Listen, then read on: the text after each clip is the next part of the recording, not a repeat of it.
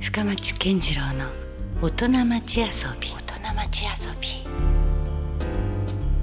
8月20日時刻は夜9時を過ぎました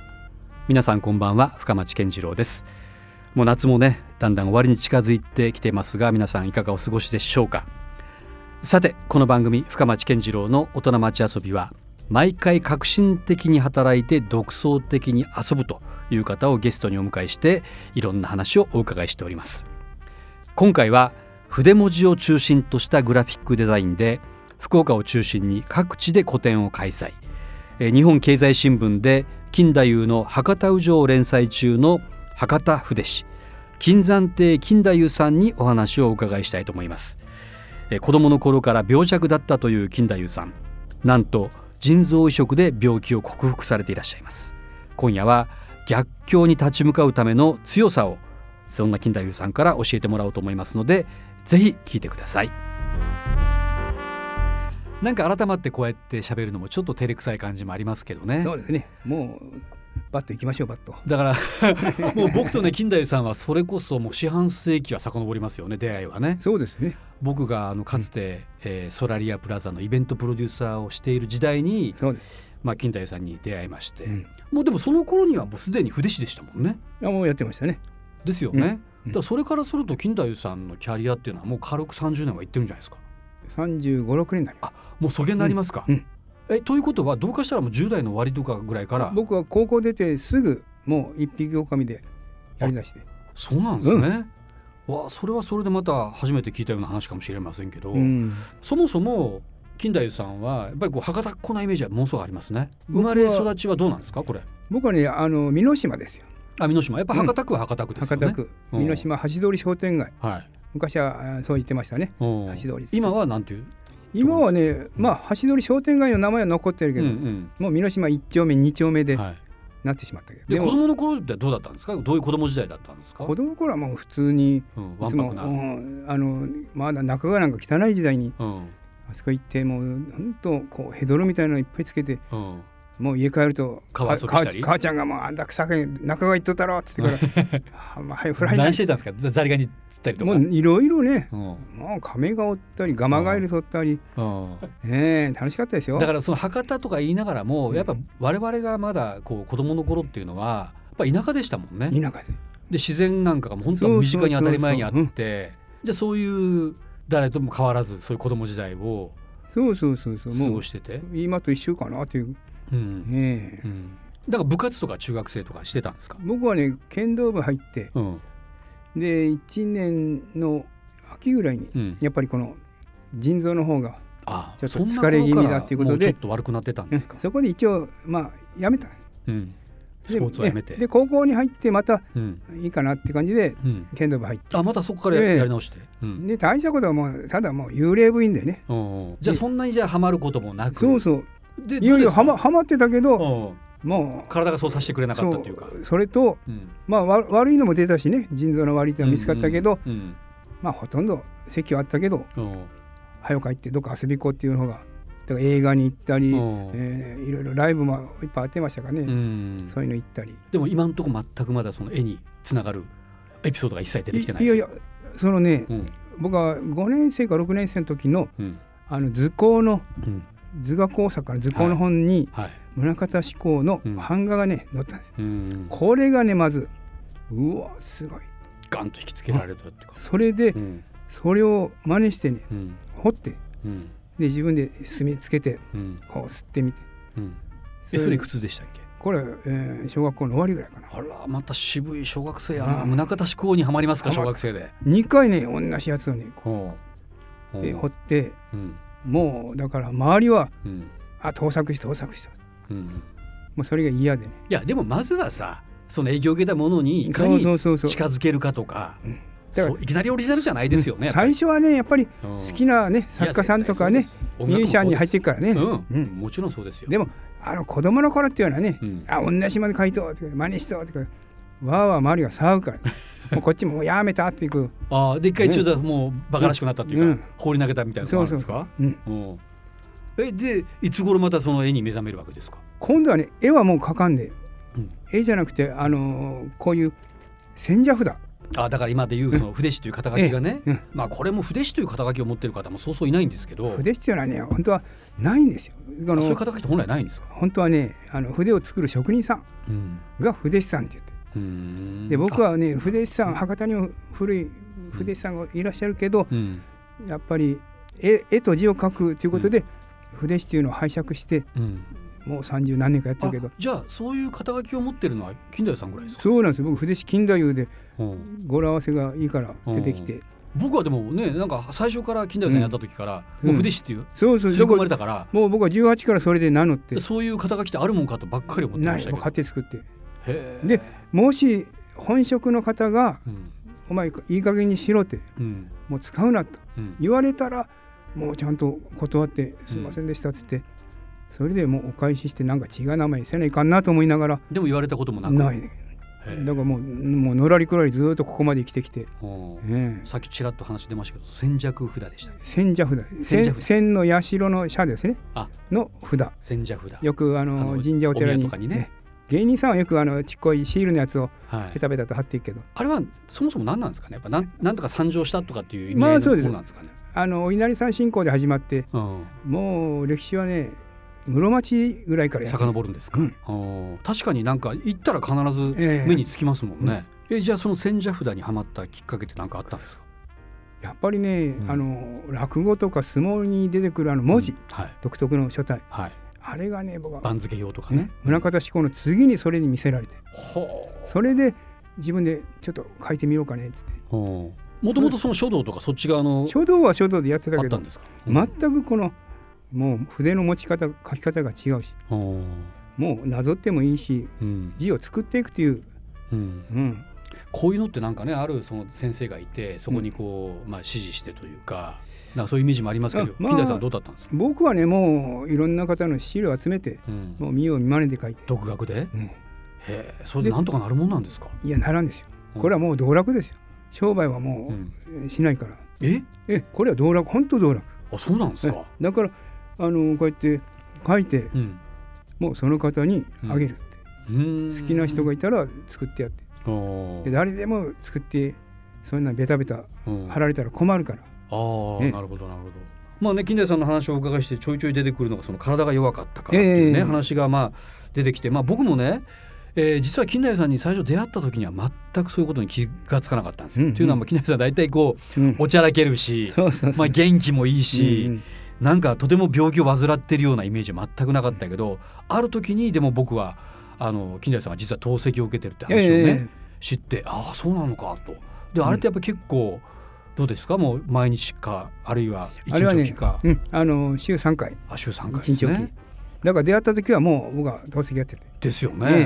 だからそんなことを聞いたらもう本当にびっくりしたうんうん記憶がかつてありますけどね。まだあの頃はねやっぱり周りの聞いた時に、うんえー、透析しようとっていう、うんなんかこう汚いもんを見るような言い方で随分言われて、あ本当ですかあれが辛くてちょっとしたこう差別じゃないけど。 「うえー」って感えじなんかもう人生最後やんっていうような言い方をされてあだからあの、人にはあまり言わない。いいわ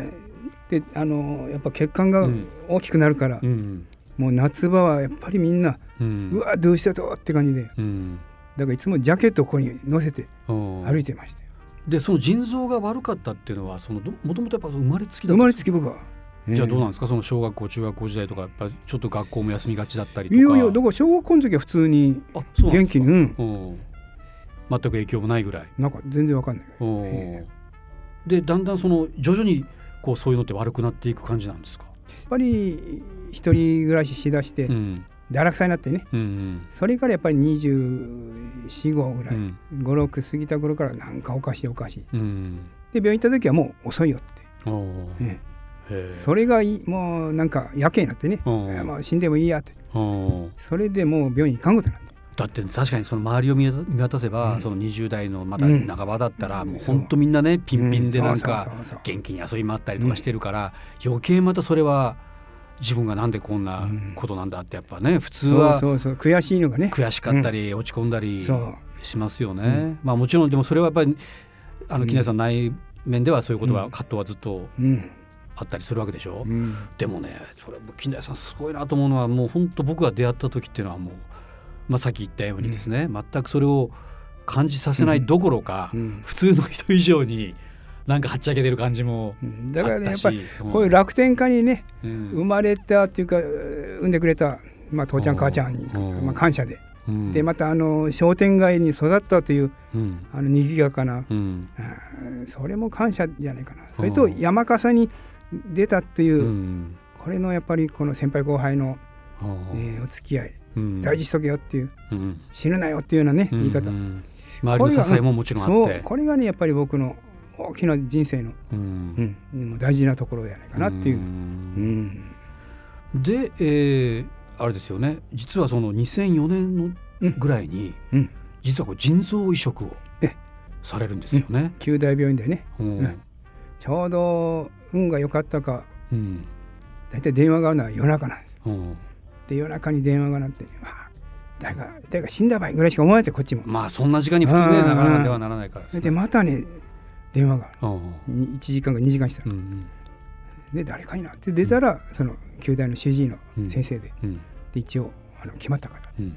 その急に来るんですかそのどなあ急急にうんだから一応こっちも登録しとかんとうん来ないからうんそれでもううわ本当かいなってうん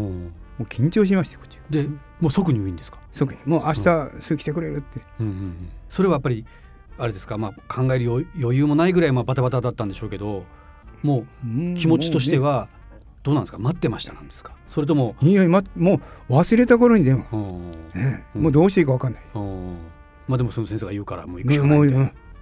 うんんもうとにかくすぐ来てくれうんええでもそのやっぱり移植っていうのは、うんあのそのマッチングすればいいんですけど、うんうんうんそのよく聞くじゃないですねか、たまにねなんかうんうまくいか合わなない人いもケースとかも。大体あのもうドナーさんのやつと、はいその本人のうん、受ける側も相性の問題もあるしあのちゃんとね、うん調べて調べてうん、合うのを持ってくるから大体大体大丈夫なん大です、体大丈夫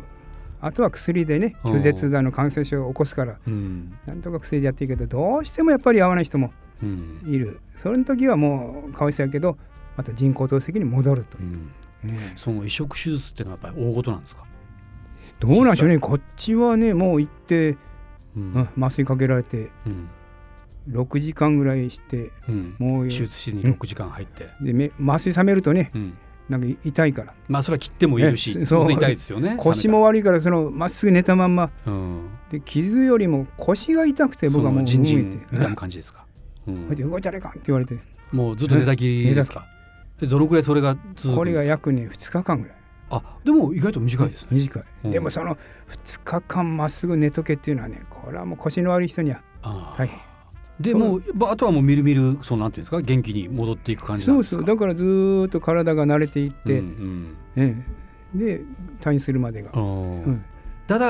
やっぱりその透析を向けなく良くなったっていうのはやっぱり随分こう楽こになれりはましたこか。れはね楽っていうかね時間がまず拘束されないというかね、そそこれはと。ね海外旅行ができるっていうなるほど。国内でもね、うん。うん、国内でもあのー仕事で東京行くって言ったらやっぱり透析病院を予約していかないかああでこれがきつくて一日おきですもんね。一合泊わしたらな必ずいか行からなきゃいけ病な院い。が、うんうんうん、もうそれでねうんきつくてきつくてへえなるほどだからね。今はもう海外行っても好きな時に帰れるといううちゃんとしたそのお薬さえ持っとけばうね、うんんうんうんなるほどね。そうまあそこはじゃあもううんうまいこと付き合えるようにはそうそうそう今なってきてるということなんですね。そうまあおそらくもしかしたらこう同じような病気でねああいっぱいい悩ますよんでらっしゃる方もうん実はたくさん僕僕と同じ人はいっぱいおりますいらっしゃるかもしれないし、まだその移植待ちみたいな方もねあ中にはいらっしゃるでしょうし、でもそういった方にとってはちょっと希望の光というかあそうね木内さんっていうのが。そうそう、だからね、うんやっぱりいつ来るか分かんないというのはちょっとこれ困るけそっど、かうんうんまあでもえー結構に今うん多くなったから、うん手術もねだうんから希望を持ってくれれば、うんえそういう方々からこう相談を受けたりとか、なんかそう話があったりとかはあるんですか。ーうん一応まあそういう集まりの会もあるし、うんうんこれからあの移植したいという人も、うんうんまあ、結構僕らの仲間にもおるから、うんうんそれであのもうどこ行きとか誰先生訪ねてんとか、うんではずっとアドバイスはできるし、うんうん、透析しよう人は透析しようで話をうん聞いてくれっつってうんそれでまだ話できるし、うんうんいやーやっぱいろいろちょっと考えさせられたりはしますいえいね。まあ、金太夫さんといえばですねえ最近ではこの博多式折々の風物を描いた「えー、画文集」っていうんですかね、まずは笑顔から」という本が、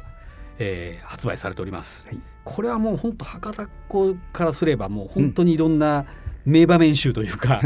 山笠のシーンもあり、うんまあ、いろんな街の風景だったり、でもちろんさっき言ったような金太夫さんのやっぱこの言葉のメッセージっていうんですか、これがですねもう本当にこう心に響くものが集大成のように、えー出ております。これは、えー日本経済新聞出版社からい出てるんですけれども、これはあのもう主にまあ福岡の主要書店とか大体置いてありますよ。もうネットとかでもねええ、えー購入できますので、もうぜひ興味のある方はこちらの方もぜひチェックしていただきたいと思います。いうんで、ちなみに金田さんには来週も引き続きですね、はいあのお話をお伺いしたいと思いまはすい、けどよも、ろしくお願いします。来週はね、まあよりこうなんだろう趣味の世界とかね、趣味。遊び事とか、うわそのあたりを赤裸々にうわやばいなーって語っていただきましょうか。大事なことは喋らんめ。よそこが聞きたい わ。ということで来週も引き続きよろしくお願いします。はい。あはいりがとうございました。今わかり夜まはした。深町健次郎の大人町遊び今夜は筆文字を中心としたグラフィックデザインで多くの作品を発表されています博多筆師金山亭金太夫さんにお越しいただきました来週は金太夫さんのプライベートな部分について話をお伺いしようと思います、えー創作活動の源は一体どこにあるのか迫ってみたいと思いますのでどうぞお聞き逃しなくということで今夜もお付き合いいただきましてありがとうございましたお相手は深町健次郎でしたそれではまた来週 Love FM Podcast. ラブ f m のホームページではポッドキャストを配信中スマートフォンやオーディオプレイヤーを使えばいつでもどこでもラブ f m が楽しめますラブ FM.co.jp にアクセスしてくださいね Love FM Podcast.